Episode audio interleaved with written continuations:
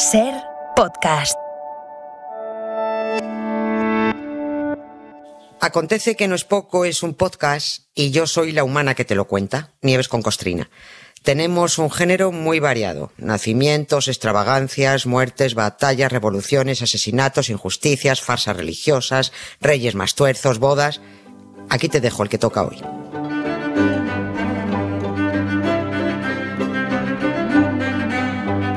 Hola Nieves, buenas tardes. Buenas tardes, Carlas, ¿qué tal? Oye, pues esto al final se ha convertido en una serie, ¿eh? O en una miniserie. Mini porque son solo tres capítulos. Mañana no tenemos Acontece porque hay fútbol.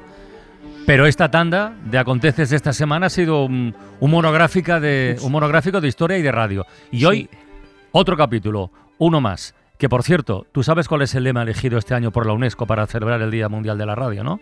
Ujú, sí, Radio, y, paz. como esta canción. outside. Written. You. All the radio. Lo recordamos, es una artista ucraniana refugiada en España que tuvo que huir cuando la invasión de, de Rusia y que ha hecho esta canción que habla de radio y de amor y de paz y de buenos deseos, que como buenos deseos no están mal, ¿no? Otra No. cosa luego es aplicarlos. Pero bueno, un poquito moñas para empezar tampoco me importa a mí. Exactamente, sí. A ver, yo creo que es cierto que como deseo moñas está bien, pero lo de radio y paz, de ahí no pasa. Ya. Esto es como los deseos navideños. ¿eh? ¿Qué quieres? Paz en el mundo, el fin del hambre. Ya, vale, muy bien. Eh, porque además la radio ha tenido sus momentos de esplendor siempre en la guerra. Mm, Es verdad. Muy curioso. Es verdad, es verdad. No, no estoy diciendo que no triunfe en otros ámbitos, por supuesto que no, ¿no? Pero si ha sido útil en algún momento, ha sido en guerra, en periodos de guerra, ¿no? E inclu- bueno, y incluso en la actualidad hay que amanecer cada día con tertulianos en guerra, que ya te dejan crispada para el resto del día, ¿no? A mí lo de radio y paz me parece un oxímoron y traigo alguna prueba eh, para hacer un repaso rápido de cómo la radio fue eh, el gran instrumento de la guerra, ¿no? Y también vamos a explicar por qué hay que tenerle manía a Marconi. Vaya. Hay que tenerle mucha manía. Sí. Nos, nos cuentan que nos escuchan muchos niños y niñas. Pues chavales, quedaos con esto. Marconi no inventó la radio. Marconi no inventó un mojón. Es mentira. Marconi era un fullero.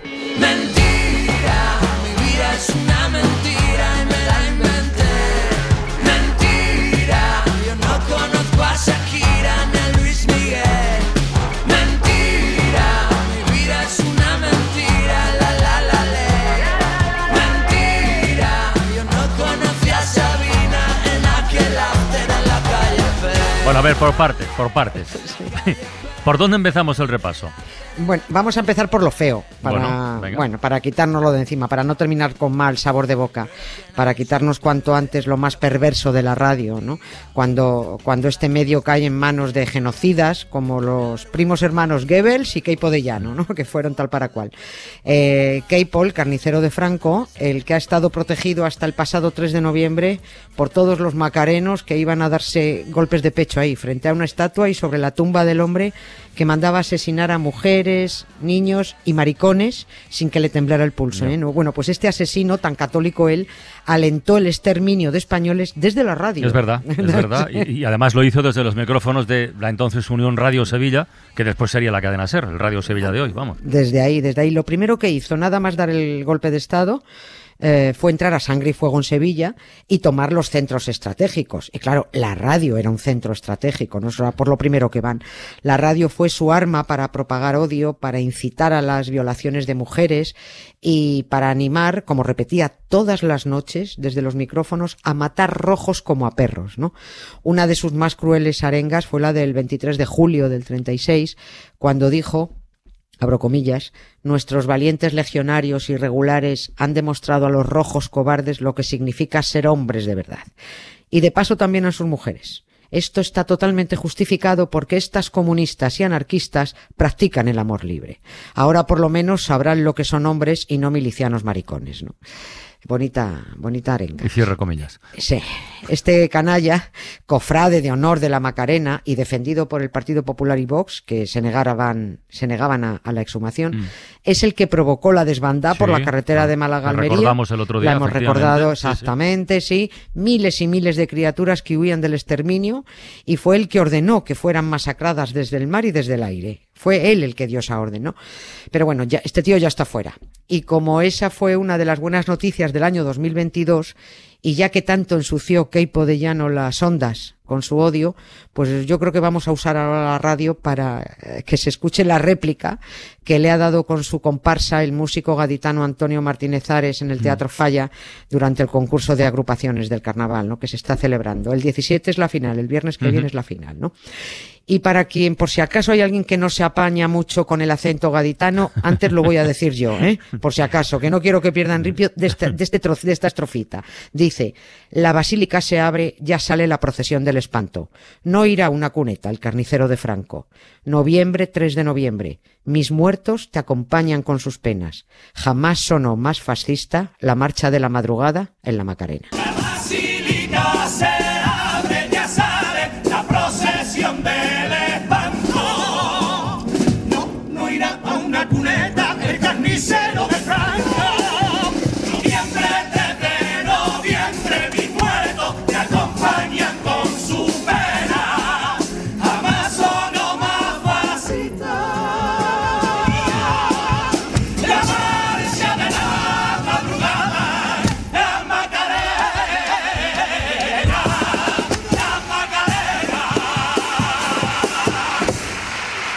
¿Cómo estaba el público? eh? Que por cierto, Oh. que por cierto, el primo Martínez Ares y su comparsa el otro día soltaron un paso doble eh, diciendo cosas de la, de la monarquía y de Felipe VI que es para no perdérselo.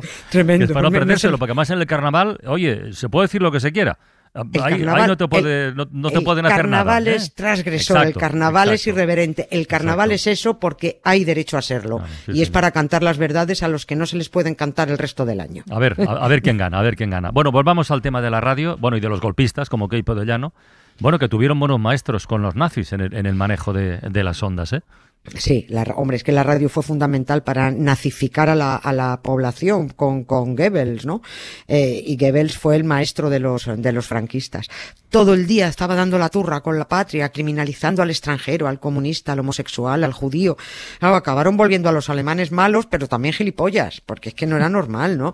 Goebbels metió un receptor de radio en cada casa, en cada establecimiento, y altavoces en plazas, en mercados, en escuelas, en fábricas.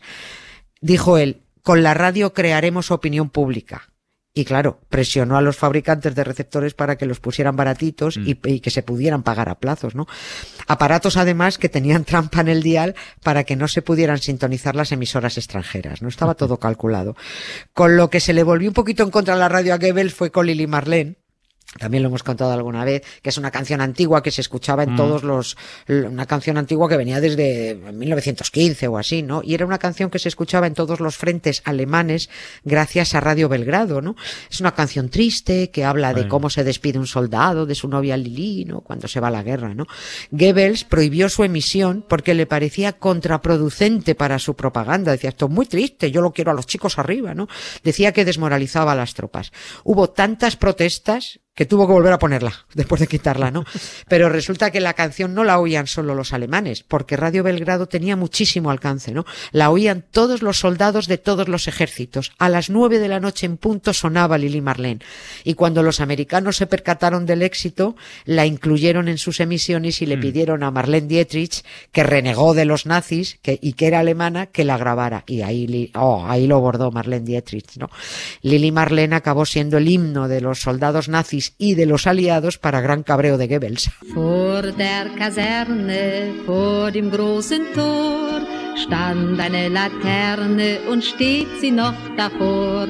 So wollen wir uns da wiedersehen, bei der Laterne wollen wir stehen, wie einst Lili Marleen, wie einst Lili Marleen. A ver, Nieves, con lo bonito que es esto. Sí. ¿Y el cabreo con Marconi por qué? A ver, venga. Por chori, por Va, chori. Por chori, por Por chori. chori.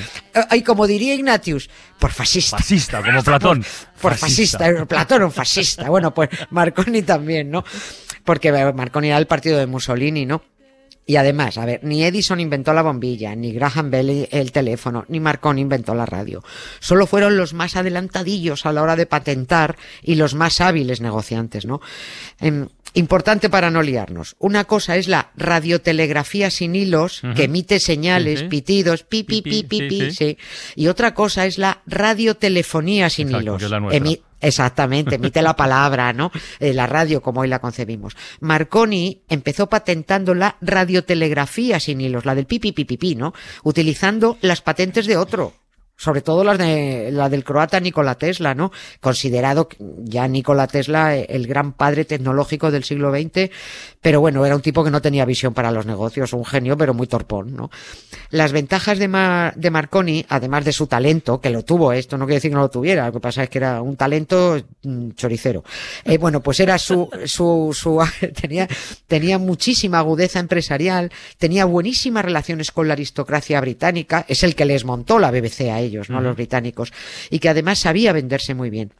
Pero él llega al desarrollo de la radiotelegrafía sin hilos gracias a que uno predijo la existencia de ondas electromagnéticas, otro vino y demostró que existían, que es el famoso Hertz, Hertz, las el de ondas las hertzianas, sí, sí. Exactamente. Vino otro, fabricó el aparato para detectar esas ondas, otro inventó la antena, otro creó la el, el sistema de sintonía y Tesla patentó 17 componentes claves para que Marconi patentara la radio en 1904, ¿no? Lo que estamos haciendo ahora aquí es radiotelefonía. Lo que patentó Marconi fue el medio para transmitir pitiditos. Ya está, ¿no? Y patentar además no significa inventar, significa que has corrido mucho para llegar a la oficina de patentes. Y es que encima van y le dan el Nobel de Física a Marconi en 1909, ¿no? Por, no sé si valdrá el ejemplo, puede que sea muy tonto, pero es como si yo pongo un restaurante y me dan tres estrellas Michelin de golpe porque presento una tortilla deconstruida de Adrià, pongo una gamba colgando del techo como hace David Muñoz y la sopa de algas de Ángel León. Y claro, que me salen ricos los platos es una Pero, cosa, pero me monto claro. un restaurante con los platos de otro, ¿no? efectivamente, efectivamente. Oye, y, y, por aquel entonces los afectados no, no denunciaban la, eh, la apropiación de Marconi. Sí, Todo pero tiene pinta de apropiación indebida. Esto totalmente, contando, ¿no? total. Vale. Tesla pleiteó, Ah, vale. pero claro, el poderío económico de Marconi pasa que siempre en los tribunales eh, eh, eh, lo aplastó, ¿no? Pero como a todo cerdo le llega su San Martín, en 1943, hablamos de hace este año, hace justo 80 años, ocho décadas, el Tribunal Superior de Justicia de Estados Unidos retiró la patente a Marconi y se la dio a Tesla. El Nobel de Física no se lo pueden quitar, pero conste que se lo dieron por algo que no inventó. Y es que Tesla llevaba mucho tiempo trabajando en la radiotelegrafía sin hilos. Estaba desarrollando poco a poco las patentes necesarias para luego mm, poner la guinda. Pero la guinda coge y la pone Marconi. Agarra las 17 patentes de Nikola Tesla, le dan la suficiente pasta para acelerar el curro, pone la guinda y patenta, ¿no? Al final le retiraron la patente de la radio, pero a buenas horas, en 1943, que ya estaban No. muertos los dos, ya a buenas horas mangas verdes, ¿no? Pero insisto, lo que hizo Marconi con, la, con las patentes de Tesla fue transmitir por aire, sin hilos, que lo primero que hizo fue la letra S, en Morse, pi, pi, pi. ¿Eh? Ya está. Porque el verdadero inventor de la radiotelefonía sin hilos, y ahora me pongo en plan nacionalista española, ¿Qué ha pasado? que se llamaba Julio Cervera Ah, es el que inventa la telefonía. Fue el primer hombre de la historia que en 1902 transmitió la primera voz entre Javea e Ibiza. ¿Y por qué nadie le echó cuentas a este ingeniero?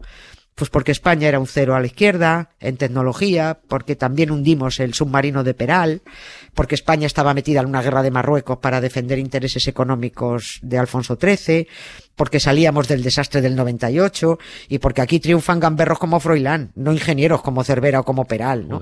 Cuando a Marconi le dieron el Nobel en 1909 por saber transmitir un vulgar pi pi pi pi, Julio Cervera, castellonense, había transmitido voz sin hilos siete años antes, hombre ya. We've come a long, long way together. To the hard times and the good. I have to celebrate you, baby. I have to praise you like I should. You're so rare. You're so fine. I'm so glad that you're mine. You're so rare, you're so fine.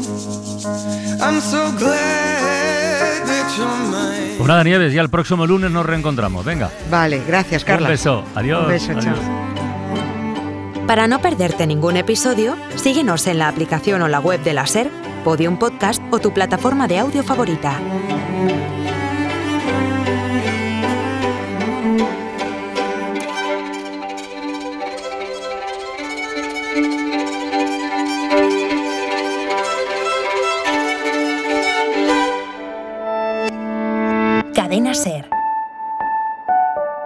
La radio.